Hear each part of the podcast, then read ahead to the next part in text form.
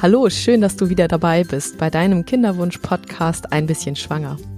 Mein Name ist Katharina Josefek und ich begleite dich auf deinem Weg zum Wunschkind.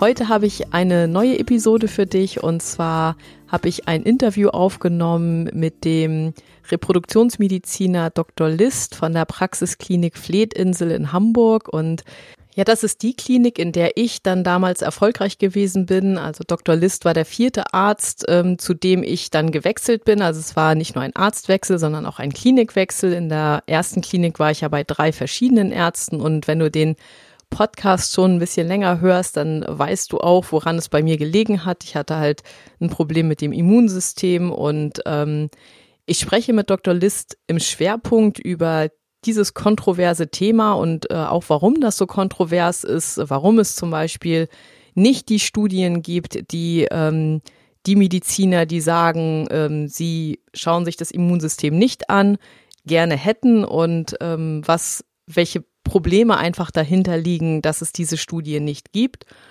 Und natürlich sprechen wir auch über andere Behandlungsmöglichkeiten in der ähm, Fleetinsel.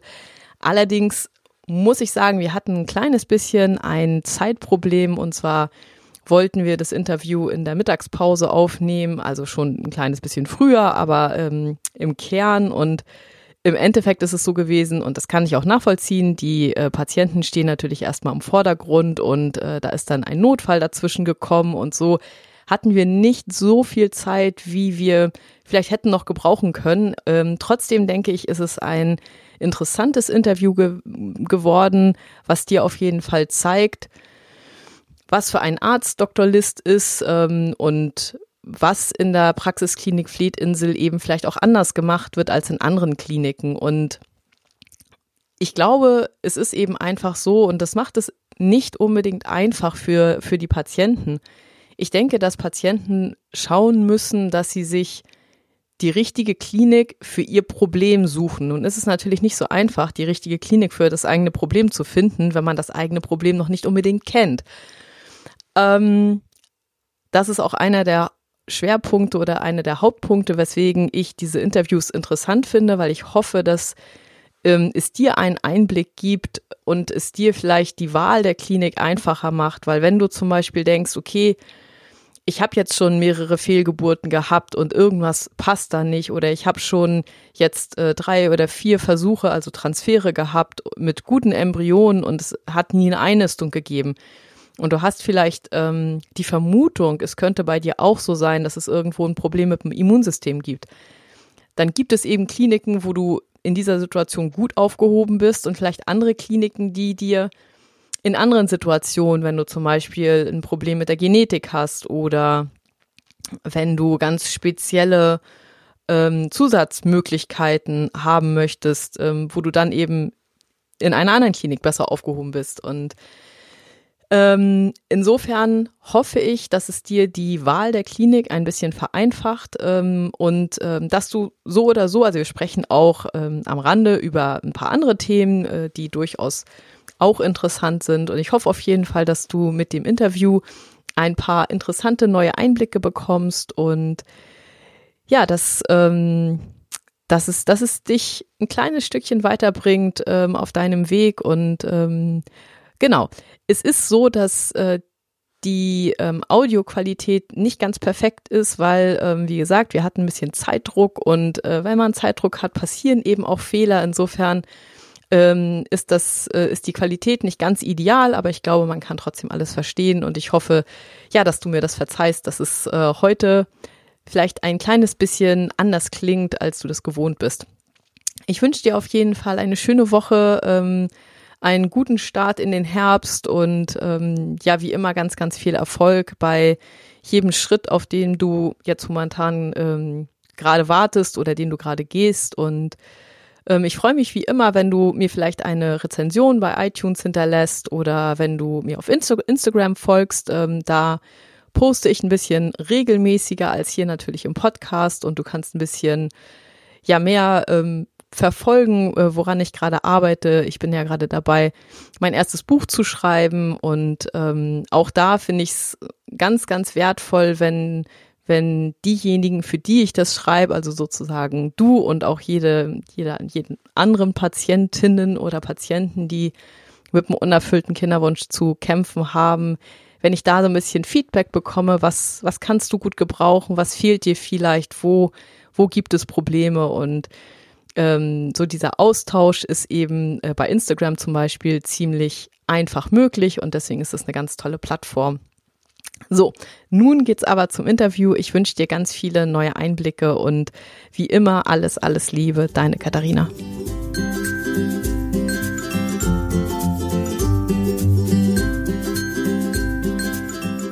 Ja, ich bin heute bei Dr. List in der Praxisklinik Fleetinsel und ähm, ich freue mich sehr, dass Dr. List bereit ist, mir heute hier ein Interview zu geben, denn ich habe ja hier in der Fleetinsel das ganz große Glück gehabt, ähm, ja, meinen Sohn in Empfang nehmen zu dürfen. Und ähm, hier wurde herausgefunden, wo bei mir das Problem lag. Das war ja relativ schwer. Herr äh, Dr. List war der vierte Arzt, der sich da dran getraut hat. Und ähm, ja, die Therapie hat dann auch gewirkt und ähm, ich habe ganz viel Glück gehabt hier. Und deswegen freue ich mich, dass wir heute miteinander sprechen und äh, uns mal anschauen, was kann die Patientin oder der Patient hier erwarten, wenn er hier in die Praxisklinik Fleetinsel kommt. Und die erste Frage, die ich habe, ist, es ist ja so, dass man das Gefühl hat, dass der unerfüllte Kinderwunsch ein immer größer werdendes Problem ist. Haben Sie eine Idee, woran das liegt? Und, ähm, oder, oder sehen Sie bestimmte Dinge, wo Sie merken, ah, okay, diese Art von Problem nimmt zu? Na gut, es gibt natürlich ähm, ein, Haupt, eine, ein Hauptproblem, sage ich mal, oder eine Hauptursache. Äh, die Paare kommen relativ spät in die Kinderwunschkliniken. Ja? Also mittlerweile ist ja das Durchschnittsalter unserer Patientinnen äh, bei 37 Jahren. Mhm. Das ist ja schon deutlich äh, erhöht für, eine, für das erste Kind, sage ich mal. Mhm. Und ähm, das ist das eine. Ja. Das andere ist natürlich auch, ähm, ja, dass ähm, viele auch erst relativ spät zu uns kommen, ja, also nach zwei, drei Jahren ungewollter Kinderlosigkeit ähm, ist auch wertvolle Zeit schon verstrichen mhm. und ins Land gegangen, was das natürlich, was natürlich auch dann die, die äh, therapeutischen Möglichkeiten auch erschwert. Ja, also ich, äh, wenn dann die Patientin erst mit 40 zu uns kommen, wird es natürlich dann schon noch wiederum problematischer. Mhm. Ja, das ist die eine Sache. Das andere ist, was wir aber eben nicht nachweisen können. Ja, wir haben natürlich auch jüngere Patienten, wo wir keine richtige Ursache finden. Ja, und äh, wo dann vielleicht auch ähm, Umweltfaktoren eine Rolle spielen. Das kann man aber nur vermuten. Ja, Was für um Umweltfaktoren meinen Sie da? Ja, also wie gesagt, die Luftverschmutzung oder die, die, die äh, äh, ja, Lebensmittelketten oder die. die ähm, also Schadstoffe, Schadstoffe im Allgemeinen. Schadstoffe, genau, richtig. Schadstoffe im Allgemeinen, was man aber auch täglich zu sich nimmt. Also Lebensmittel, ja, Sie, Sie meinen sozusagen sowas wie endokrine, endokrine Disruptoren wie BPA und Phthalate und zum, zum, zum äh, Toxine ja, etc., Beispiel, ja, die dann genau. irgendwie ins Hormonsystem eingreifen und da zu Problemen führen.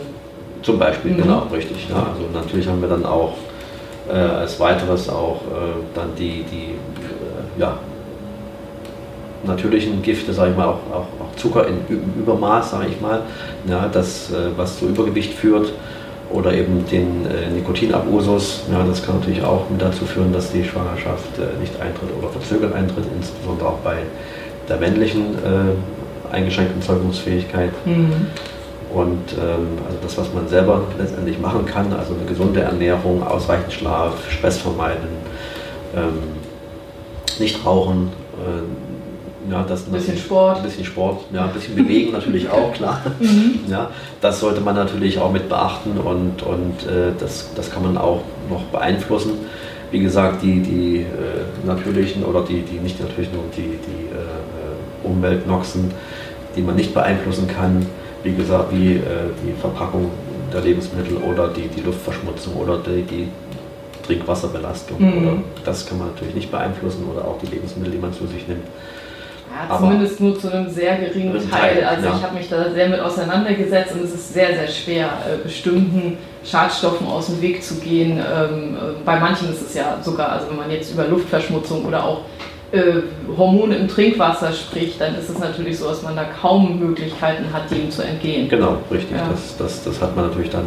Ja, und wir können eben das dann äh, auch in, in dem Sinne die, die, die Schadstoffwirkung können wir nicht immer nachweisen. Mhm. Ja? Mhm. Und ähm, es ist natürlich auch so, dass dann nicht nur endokrine, sondern auch immunologische Veränderungen auftreten und äh, die dann eben auch zu einer eingeschränkten Chance schwanger werden führen. Glauben Sie, dass äh, zum Beispiel die Zunahme von Allergien, also man kann ja, wenn man jetzt zurückgeht, 15, 20 Jahre, kann man ja schon sehen, dass allgemein Allergien und Autoimmun Autoimmunerkrankungen deutlich zugenommen haben. Glauben Sie, dass es da eine Verbindung gibt? Ja, wie gesagt, das sind eben meistens Vermutungen, meistens Vermutungen ja. Mhm. aber es ist natürlich auf der anderen Seite so, was wir auch einsetzen, also unser Hygienestandard wird immer perfekter. Ja? Also wir sind da gar, das Immunsystem ist gar nicht mehr darauf geeicht, äh, geeicht äh, äh, in Aktion zu treten, wenn ich mal so mhm. salopp mhm. sagen möchte. Ähm, also die, dass wir, also alles wird gewaschen, alles wird mit Beispieler verwendet, dann äh, Desinfektionsmittel. Desinfektionsmittel im Haushalt, ja, also es wird alles äh, clean gehalten und äh, ja, und, unser Immunsystem das dann gar nicht mehr sich mit den, mit den normalen sag ich mal, Schadstoffen auseinandersetzen kann und, und dann vielleicht auch eine Allergiehäufigkeit äh, also höher wird. Ja, mhm. Hat er auch früher mal untersucht. Und das war ganz interessant. Äh, nach der Wende hat man dann äh, die Kinder in München und in Leipzig untersucht. Ja, und das war klar, dass die, die Schadstoffbelastung in Leipzig deutlich höher war. Mhm. Ja, und dort waren aber weniger Allergien nachweisbar als in München. Ja, und äh, ich will nicht sagen, dass sie jetzt dort mehr im, im Dreck gespielt haben, aber mhm.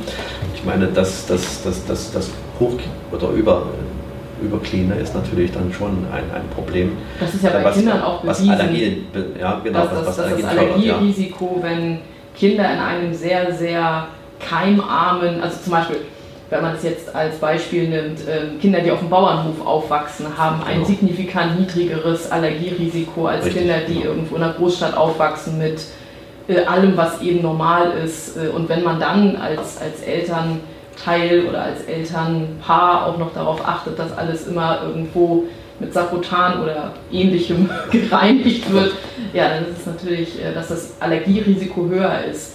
Ähm, bei mir ist es ja auch so, ich hatte dieses immunologische Problem und ähm, bin erst relativ spät drauf gekommen, dass ich ja als Jugendlicher auch ganz massive Probleme mit Allergien hatte. Ähm, für mich war das dann schon so, dass ich dachte, Mensch, hätte ich auch vorher drauf kommen können, dass das irgendwo ein Problem ist. Ähm, wie, wie ist es denn hier in der äh, Fetinsel? Wann schauen Sie oder welche Parameter gibt es, wann Sie sagen, okay, da überprüfen wir jetzt mal immunologische Faktoren? Also wird natürlich bei uns auch nicht primär nach immunologischen Faktoren gesucht, ja, weil die ja in der Häufigkeit der, der, der Ursachen äh, noch äh, relativ weit unten stehen. Mhm. Ja. Äh, erst nach zwei oder spätestens drei Fehlversuchen äh, werden wir dann die, unsere sogenannte immunologische Diagnostik dann einsetzen und äh, nicht nur Immunologie, auch die, die Gerinnungsphysiologie wird mhm. auch noch mit untersucht, also erweitert als der Standard und ähm, da findet man doch dann in, in, in, in ja, relativ vielen Fällen bei den sogenannten äh, Implantationsversagern oder, oder äh, Frauen Fehlgeburten, die häufige Fehlgeburten haben, mhm. findet man da schon was. Mhm. Ja. Bei wie viel können Sie etwa sagen? Also ich weiß, das ist wahrscheinlich jetzt schwierig, aber wenn Sie jetzt sagen oder wenn Sie jetzt schauen, Sie haben vielleicht 10 oder 15 Frauen, die so eine Vorgeschichte haben, wie oft ist es dann in etwa so, dass Sie im Bereich der Gerinnung oder der Immunologie ein Problem feststellen?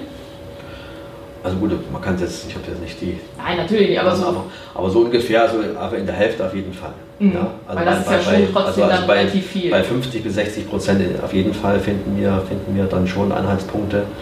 Und ähm, wie gesagt, ob sie dann so von anderen Ärzten auch so interpretiert werden, ist wieder eine andere Frage. Ja, mhm. Das ist ja gerade das, das, das strittige Thema.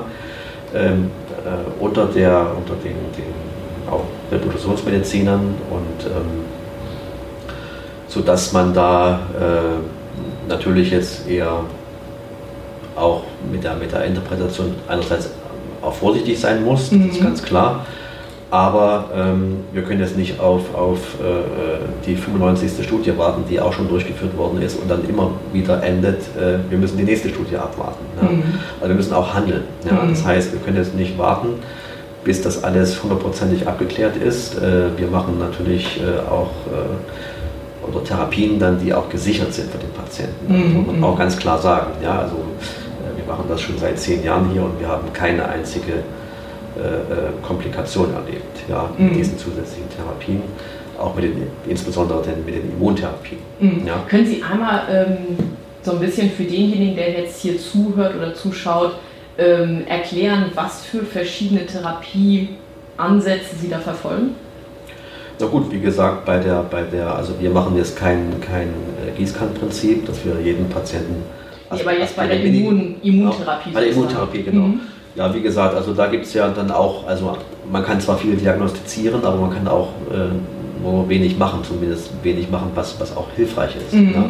Und da sind die Möglichkeiten natürlich beschränkt. Ja, man kann natürlich einerseits, ähm, also das sind ja keine, keine neuen Therapien, die sind eigentlich schon länger 15, bekannt. 20 ja, Jahre genau, alt, ja. 15, 20 Jahre ist das ja schon durchaus äh, gängige Praxis, aber eben im, im eingeschränkten äh, Maße. Und ähm, sowohl äh, dieses, diese Immunglobuline, die man einsetzen kann, ja, also die sogenannte passive Immunisierung, Mhm. ja, als auch die aktive äh, Immunisierung, wo dann halt äh, aufbereitetes Blut des Partners den Frauen unter die Haut injiziert wird. Mhm. Äh, Das wäre die eine Sache. Das andere wäre noch dann äh, sogenannte Intralipid, also Fettinfusion. Mhm. Äh, den könnte man auch noch mit einsetzen. Äh, Das ist aber dann abhängig von den, von den Parametern, die wir dann halt bestimmen, ja, Mhm. welche Therapie dann hilfreich ist. Mhm. Ähm, ähm, das ist nämlich eine Sache, da habe ich auch eine Frage auf Instagram zu bekommen, und zwar, wann sozusagen ähm, sowas wie Immunglobuline, also Privigen, und wann eher so eine Partnerimmunisierung empfohlen wird. Können Sie das, also wenn das jetzt zu Naja. schwierig ist oder zu, Naja. zu kompliziert, Ja, aber ist- kann man das so ein bisschen, gibt es da irgendwelche Faktoren, wo man sagen kann, ja, in diesem Fall nehmen wir eher das eine und in dem anderen Fall eher das andere? Ja, so einfach ist es halt nicht. Nicht. Ja, also wir, wir fangen natürlich erstmal mit den Sachen an, die wir selber machen können und wo wir Mhm. auch erfolgreich sind und Mhm. gute Erfahrungen gemacht haben. Das Mhm. können natürlich dann die anderen, die jetzt sich mit der aktiven Immunisierung auseinandersetzen, auch sagen. Mhm. Das ist ja auch legitim. Mhm. Und ähm, also wir versuchen erst diese, diese, diese passive Immunisierung. Mhm. Ja, wenn wir dann dort an unsere Grenzen gelangen, binden wir durchaus auch die Möglichkeit der aktiven Immunisierung mit ein. Mhm. Denn ähm, da erfolgt aber wieder auch eine andere Diagnostik. Mhm. Ja? Ja, müssen ja beide Partner dann Richtig, auch genau. äh, untersucht werden. Genau, und äh, wenn, wie gesagt, da wir aber überwiegend äh, mit der passiven Immunisierung erfolgreich sind, Mhm. äh, bleibt es nur ganz wenigen Paaren vorenthalten, wo wir sagen, okay, wir kommen jetzt hier nicht weiter. Äh, wir müssen auch vielleicht noch mit an die aktive Immunisierung denken. Mhm. Und wenn dort äh, eine, eine, eine Indikation besteht, arbeiten wir natürlich auch mit den entsprechenden Institution, Institutionen zusammen. Mhm, Ja, und, äh, aber das ist doch eher der geringere Teil, sage ich mal. Ja, das ist, also ich denke mal, dass man wahrscheinlich ähm, ähnlich wie bei mir die meisten jetzt mal in, Anspruchs, in Anführungsstrichen normalen Immunprobleme dann schon mit den Immunglobulinen oder auch mit Cortison und diesem ganzen, also sozusagen diesem Zusammenspiel dann regulieren kann ähm, und das wirklich wahrscheinlich nur in sehr seltenen Fällen dann zusätzlich noch diese aktive Immunisierung dann notwendig wird. Ähm, man hat so ein bisschen das Gefühl, einerseits haben Sie eben schon angesprochen, dass es eine ganz große Kontroverse um dieses Thema Immunologie gibt. Und dann habe ich auch so das Gefühl, dass es ähm, irgendwie entweder so den Blick auf die Genetik gibt oder den Blick auf die Immunologie. Ähm, wie, wie gehen Sie damit um? Also ähm, wie, was glauben Sie, wie wahrscheinlich ist es, dass es ein genetisches Problem gibt? Ähm, denn da wird ja auch dann viel empfohlen, wo man sagt, ja, grundsätzlich, wenn es erstmal nicht klappt, dann nimmt man die Polkörperdiagnostik oder ähnliches. Ja gut, das ist auch wieder so umstritten. Ja, Ähm, das machen wir, also eine, eine genetische Untersuchung machen wir schon bei den Patienten Mhm. jetzt, also bei, bei dem Paar. Ähm, ist das, ist das Teil der sozusagen der Anfangsanamnese oder auch erst irgendwann? Nein, überwiegend bei den Paaren, die, die einer, einer, einer äh, Reagenzglasbefruchtung dann unterzogen werden oder mit der Mikroinjektion, also mit der aber durchaus vorher, also bevor man sozusagen ja, bevor, startet. Ja, bevor, hm, okay. das auf jeden Fall. Ja. Mhm, das hat, mhm. wird das also wird erst die Diagnostik gemacht und dann die Therapie. Mhm. Ja, also Weil man ja auch teilweise hört, dass äh, gesagt wird, ja, Genetik, da hat bis jetzt nie einer drauf geguckt. Also auch für Sie hier ist es normal, also dass man erstmal die Genetik sozusagen als äh, für den Start in die Kinderwunschbehandlung, ja. äh, das also Standard ist, dass man auch auf die Genetik des Paares guckt. Ähm, also wenn, wenn, wenn, wenn, eben schwere, schwere äh, äh, Einschränkungen, insbesondere auch der männlichen Fertilität vorliegen mhm. und man dann eine, eine sogenannte äh Reagenzglasbefruchtung mhm. machen muss, mit, wo man die Spermien in die Einzelne ein also eine ICSI. Eine, eine ICSI machen muss, ja genau. Dann, dann, ähm, dann ähm, klären wir schon im Vorfeld die Genetik mhm. ab. Ja, oder auch wenn die Frau schon mit einer Anamnese äh, zu uns kommt, die auf eine Gerinnungsstörung hinweist, mhm. dann wird natürlich bei uns auch dann die genetische Gerinnungsdiagnostik mit eingesetzt, um dann natürlich entsprechend auch therapieren zu können. Äh, was jetzt die, die Polkörperdiagnostik anbelangt, ja, wie gesagt, das ist auch umstritten. Ja, mhm, und da sind ja. wir eher zurückhaltend, weil wenn wir, wie gesagt, Frauen haben, also wie gesagt, überwiegend äh, dann sage ich mal ältere Frauen mit wenig Einzellen. Also glaube ich es einfach auch nicht, dass das äh, einen, einen Benefit bringt, sondern äh, wir hatten ja auch, ich habe mich auch mit Genetikern unterhalten, die das selber durchführen. Mhm. Da gibt es auch Pro und Contra, selbst unter den äh, Genetikern. Genetikern ja. ja. Äh, insofern die einen sagen, bringt nichts, die anderen sagen, es bringt was. Also da ist man sich auch nicht einig ja, unter ja, den selbst die Studien sind da ja auch widersprüchlich. Ähm, ich, denk, ich denke, dass es bei vielen Dingen einfach so ist, dass wenn man natürlich ein Problem behandelt, was der Patient gar nicht hat. Das heißt, wenn es gar kein genetisches Problem gibt und man schaut nach der Genetik, wird man wahrscheinlich keinen Schritt vorankommen und ähnlich bei dem, beim Immunproblem. Wenn es da gar kein Immunproblem gibt, dann wird man natürlich auch mit äh, Immuntherapeutika wie Immunglobulin oder so keinen Erfolg haben. Ich denke, dass vielleicht auch bei Studien da manchmal so ein bisschen die Krux liegt, dass man ein Patientenkollektiv untersucht, was gar nicht unbedingt das Problem hat und dann merkt, die Therapie funktioniert nicht, aber eigentlich ist das Kollektiv falsch gewählt. Richtig, ähm, das, das, das, denke ich jetzt auch, ja, weil die Studien ja auch sehr heterogen sind und, und wie gesagt auch von der Anzahl der Probanden sehr eingeschränkt ist, sage ich mal vorsichtig. Äh, deshalb gibt es die auch schon seit über 20 Jahren und kommt unterm Strich nicht viel raus.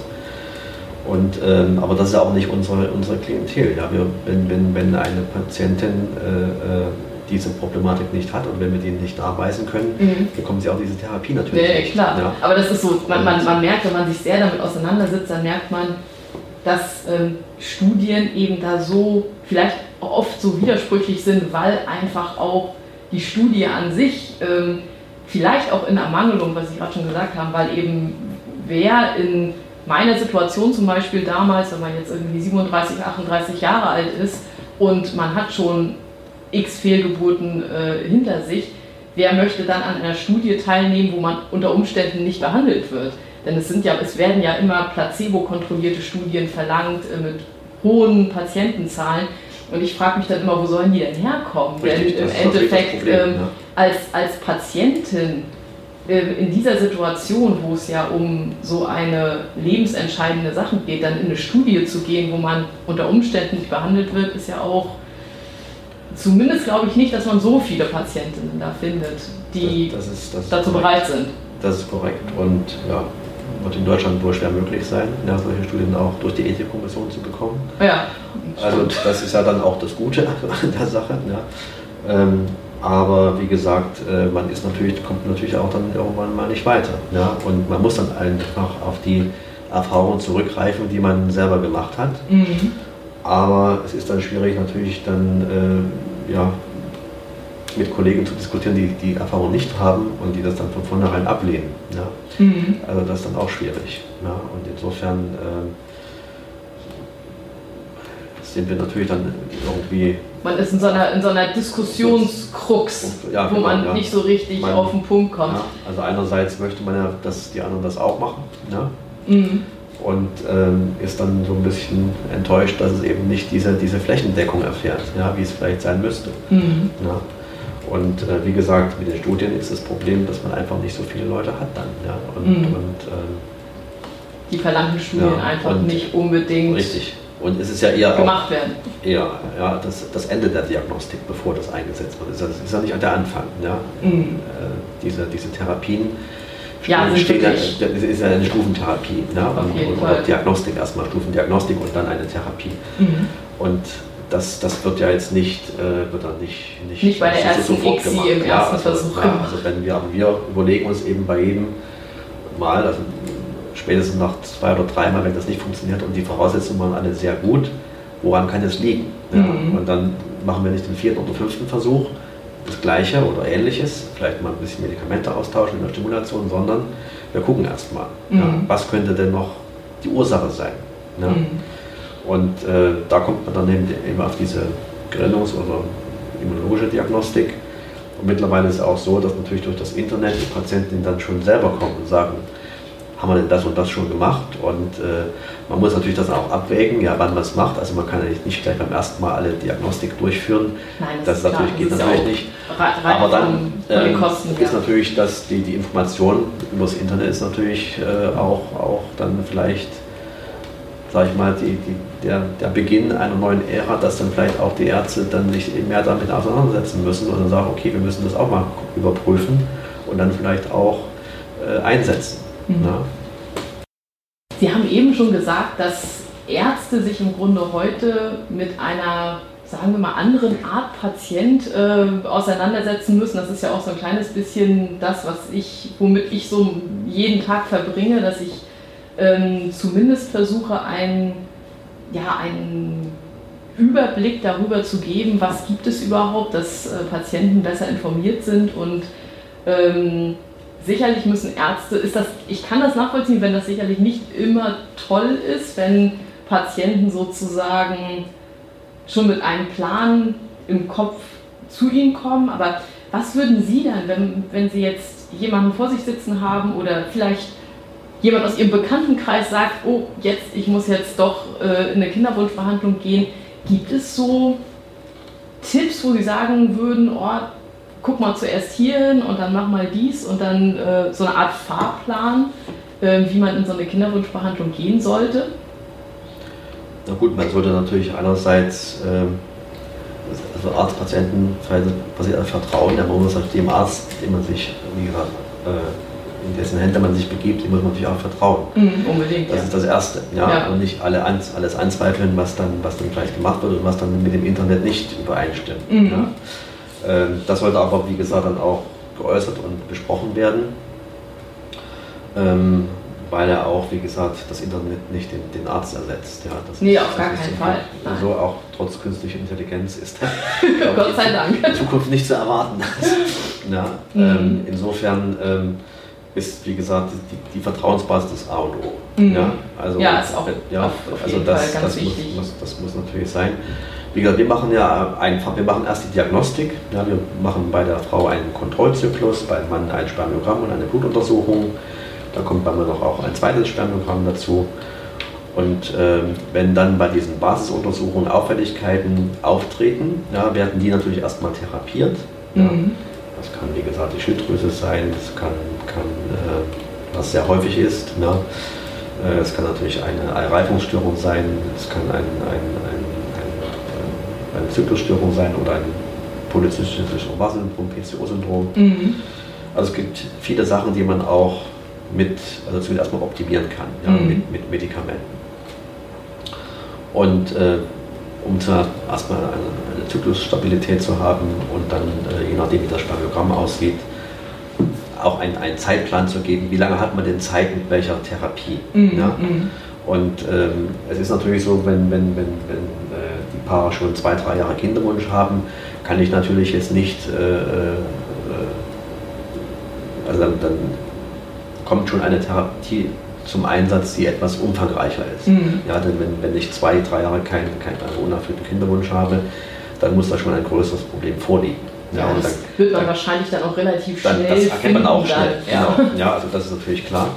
Und ähm, insofern äh, halten wir uns jetzt auch auf, aufgrund des Alters der Patientin und der vorliegenden äh, Daten, wie hoch die Schwangerschaftsrate bei welcher Therapie ist, auch nicht allzu lange mit Therapien auf, die erfolgreich sein können, aber eben nicht müssen. Also, also zum Beispiel Inseminationen haben ja keine so hohe äh, Chance für ja. eine Patientin über 38 ist das natürlich genau. dann vielleicht, also probieren Sie dann so ein, zwei Mal und dann sagen Sie, also das, das, das, ja, also wie gesagt, dann hat jeder eine, seine eigene Philosophie. Mhm. Und, äh, aber dann halten wir uns, wenn der langer Kinderwunsch, Patientin schon über 38, also dann, dann glaube ich jetzt nicht unbedingt an die äh, Überlegenheit einer Insemination. Mhm. Also dann mhm. sind wir schon eher darauf orientiert, dass die Patientin schnell schwanger wird und dann muss man eben die Reagenzglasbefruchtung einsetzen. Also das bleibt nicht aus. Und mhm.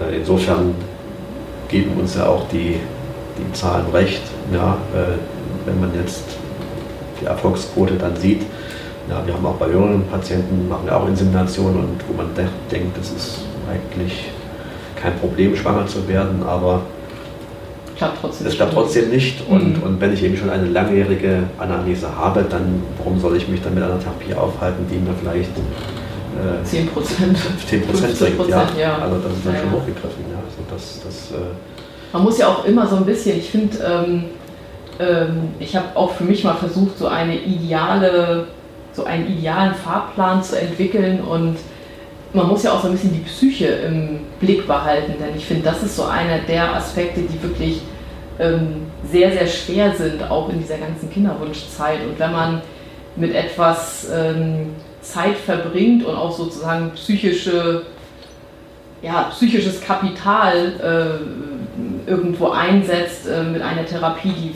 vielleicht nicht unbedingt so großen große Erfolgschancen hat, dann ist es ja auch schwierig. Also ich denke, dass ähm, ja, dass es sicherlich sinnvoller ist, äh, dann zu schauen, wo haben, hat das Paar vielleicht die beste Möglichkeit, dann auch relativ schnell Erfolg zu haben. Denn ich denke, drei Behandlungen sind für viele schon grenzwertig, sodass man schon merkt, okay, wir kommen jetzt irgendwo hier ähm, rein von, von dieser ganzen Enttäuschungssituation an, in Situationen, wo es schwierig wird. Ähm genau, also wie gesagt, man muss natürlich schon das auf alle Fälle berücksichtigen. Ja, wir können ja nicht alle Therapien durchprobieren, sage ich mal. Mhm.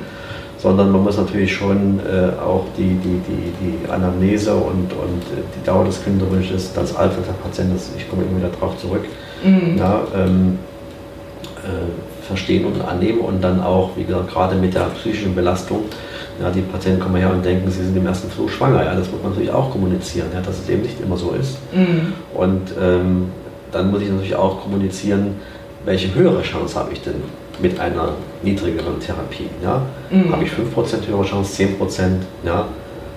oder habe ich 40%?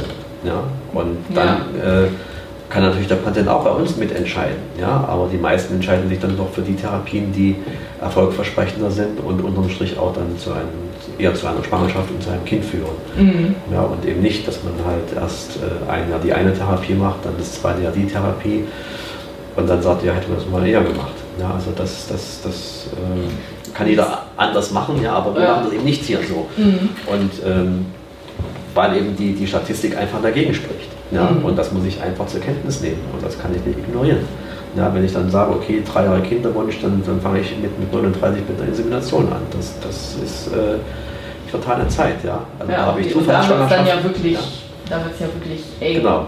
Was halten Sie denn von äh, solchen Möglichkeiten wie äh, DHEA oder, oder Wachstumshormonen? Sie sagen jetzt, dass das Hauptkollektiv, äh, was Patienten angeht, ist eher so ein bisschen älter. Da ist ja zumindest äh, teilweise wird darüber gesprochen, ob das Zusatztherapiemöglichkeiten sein können, die irgendwo erfolgsversprechend sind. Ähm, haben Sie da Erfahrungen mit? Na, wie gesagt, wir machen eine erste Diagnostik und wenn natürlich dann dort keine, keine, keine Mangelsituation nachgewiesen ist, äh, setzen wir es nicht ein. Mhm. Also ich habe, wie gesagt, in, in, in, München auch viel Hormondiagnostik äh, gemacht und da haben wir natürlich die Sachen alle untersucht. Und nur bei Mangel ausgeglichen. Ja, mhm. Und das sollte man auch immer im Auge behalten. Ja? Das heißt, nicht, nicht, wenn man so einen Mangel hat, dann, dann kann, man kann das, ein, kann das hilfreich sein, aber nicht, wenn, wenn, wenn, wenn kein Mangel besteht. Also man muss immer im physiologischen Bereich bleiben. Das, das würde ja auch keinen Sinn machen, weil es ja ein genau. männliches Hormon ist Richtig, und dann also das würde das wahrscheinlich auch das Gleichgewicht eher genau, verschlechtern genau. als verbessern. Männliche Hormone sind ja nicht unbedingt für die Eireifung gut geeignet. Ja. ja also das sieht man ja bei den PCO-Patientinnen, mhm. die erhöhte männliche Hormone haben wo die Eireifung gestört ist und wenn ich dann eben keinen Mangel habe und auch DHEA gebe, dann sehe ich, da, da sehe ich keinen Benefit. Ja, also das mm, ist dann mm. also supraphysiologisch und das ist niemals gut. Mm, und Wachstumshormone, gibt es da? Na, das ist dann schon ein bisschen kritisch auch, deswegen ist auch, da muss man schon auch aufpassen, um die einzusetzen. Ja, auch, äh, da bin ich auch sehr zurückhaltend, ja, auch wegen, wegen, wegen äh, Tumorentstehung und so weiter. Also da das, das machen wir eher nicht. Ja, mhm. nee. Und äh, wie gesagt, und das andere, das DHEA, äh, nur bei, nur bei Mangel. Genau, richtig. Aber das sehen wir eigentlich nicht. Ja, dass eher bei der Frau dann vielleicht dann die nicht mehr in der reproduktiven Phase mhm. ist. Ja, oder bei, gut, gibt natürlich auch Frauen, die, die äh, extrem belastet sind, da kann natürlich auch dazu führen. Aber das sehen wir schon sehr selten. Ja. Mhm. Und, und äh, also das ist nur machen wir zwar auch, aber das ist sehr selten, dass man das einsetzt. Mhm. Das heißt, man kann im Endeffekt sagen, die Patientin, die schon in einem etwas höheren Alter äh, in die Kinderwunschbehandlung kommt, kann vielleicht am meisten für sich machen, indem sie versucht, die Lebensstilfaktoren wie zum Beispiel Rauchen, Gewicht, äh, vielleicht auch äh, gesunde Ernährung, Nährstoff, Nährstoffversorgung und so weiter dass man das optimiert und ansonsten ist es dann wahrscheinlich auch in einem gewissen Rahmen die Anzahl der Versuche, die man dann noch versucht in dem Alter, äh, die einen dann irgendwann zum Erfolg bringen kann oder wo man versuchen kann, die Wahrscheinlichkeit zu verbessern, dass es noch klappt. Wie, gesagt, es gibt ja wenige Ansatzpunkte, wo man, mhm. wo man selber etwas machen kann, aber einerseits ist natürlich kommt schon, oder, oder das Problem ist das Übergewicht. Mhm. Ja das nun eindeutig zu eingeschränkter Fertilität und Fruchtbarkeit oder eingeschränkter Fertilität und auch Schwangerschaftsrate führt. Mhm. Also da kann man das schon machen und, und das Problem ist natürlich auch gerade in Deutschland, auch Männer, ja, Männer, Frauen, Übergewicht, das ist schon ein Problem, was mhm. natürlich dann auch noch mit äh, äh, zu einer eingeschränkten Zeugungsfähigkeit führt. Das kann man auch selber steuern und korrigieren, ja. genau. Mhm.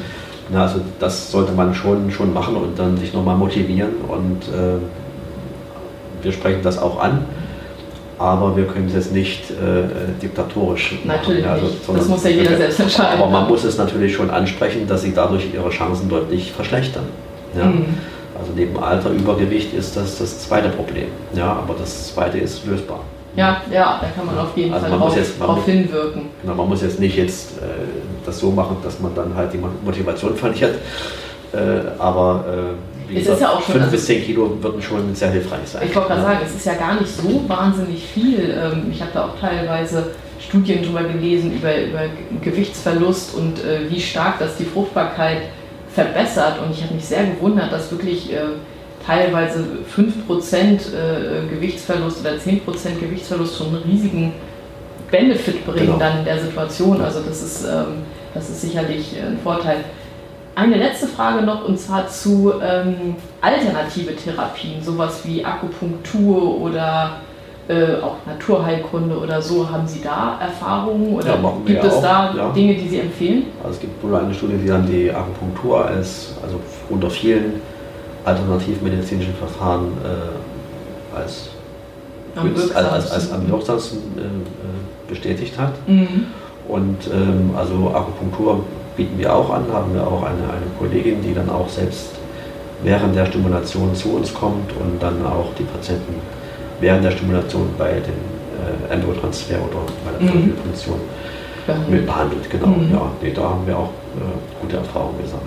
Ja, also das alles was hilft, ist schon, ist schon nehmen wir auch an, aber mhm. es muss irgendwo auch, also für uns auch äh, also erkennbar sein, dass es wirklich hilfreich ist, aber mhm. dazu zählt eben die Akupunktur schon. Ja, und Sie haben ja auch 20 Jahre Erfahrung, da hat man ja schon einiges ausprobiert und bei das, den Sachen genau. die, man, die man in diesen 20 Jahren dann äh, gefunden hat, wo man merkt, okay, da kommt man einen Schritt voran, ähm, ja, da bleibt man. Richtig, genau. Dann denke ich mal. Bei. Genau, eben, also es hat uns dann eben, es muss einen überzeugen, ja. Also weil eben einige, also die Publikation natürlich auch jetzt schneller sind als, als die Smartphones auf dem Markt sozusagen, ja. Mhm. Also die neuen und ähm, alles kann man nicht äh, prüfen und, und, und, und äh, aber das, was sich bewährt hat, sollte man doch belassen und das ist auch, wie gesagt, schon länger bekannt. Das ist jetzt mhm. kein neues Problem. Ja. Das nee, das aber es gibt eben auch einige Sachen, äh, die sich eben nicht bewährt haben und, und dann sollte man das auch so akzeptieren und nicht eben prophylaktisch einfach mal Aspirin zum Beispiel geben mhm. oder einfach mal Heparin, weil die Frau nicht schwanger ist, also ohne sie vorher untersucht zu haben. Ja, ja, wie gesagt, das ist, denke ich mal, eine Sache, wo man, äh, die man sicher immer im Kopf behalten muss. Wenn man ein Problem therapiert, das gar nicht da ist, dann kann man natürlich genau. nicht erwarten, dass, das ist irgendwas, dass sich irgendwas damit verbessert. Ähm, Dr. List, unsere Zeit ist äh, abgelaufen, wir haben ein kleines bisschen sogar, glaube ich, überzogen. Ähm, vielen Dank auf jeden Fall für Ihre Zeit äh, und dass Sie die Fragen heute hier beantwortet haben. Und ähm, ich wünsche Ihnen weiterhin ganz viel Erfolg, dass viele Patienten, Paare hier aus der Praxis gehen und ähm, ja, ihr, äh, ihr Wunschkind mit nach Hause nehmen können. Ja, ich danke mir auch recht herzlich. Vielen Dank. Tschüss. Danke, tschüss.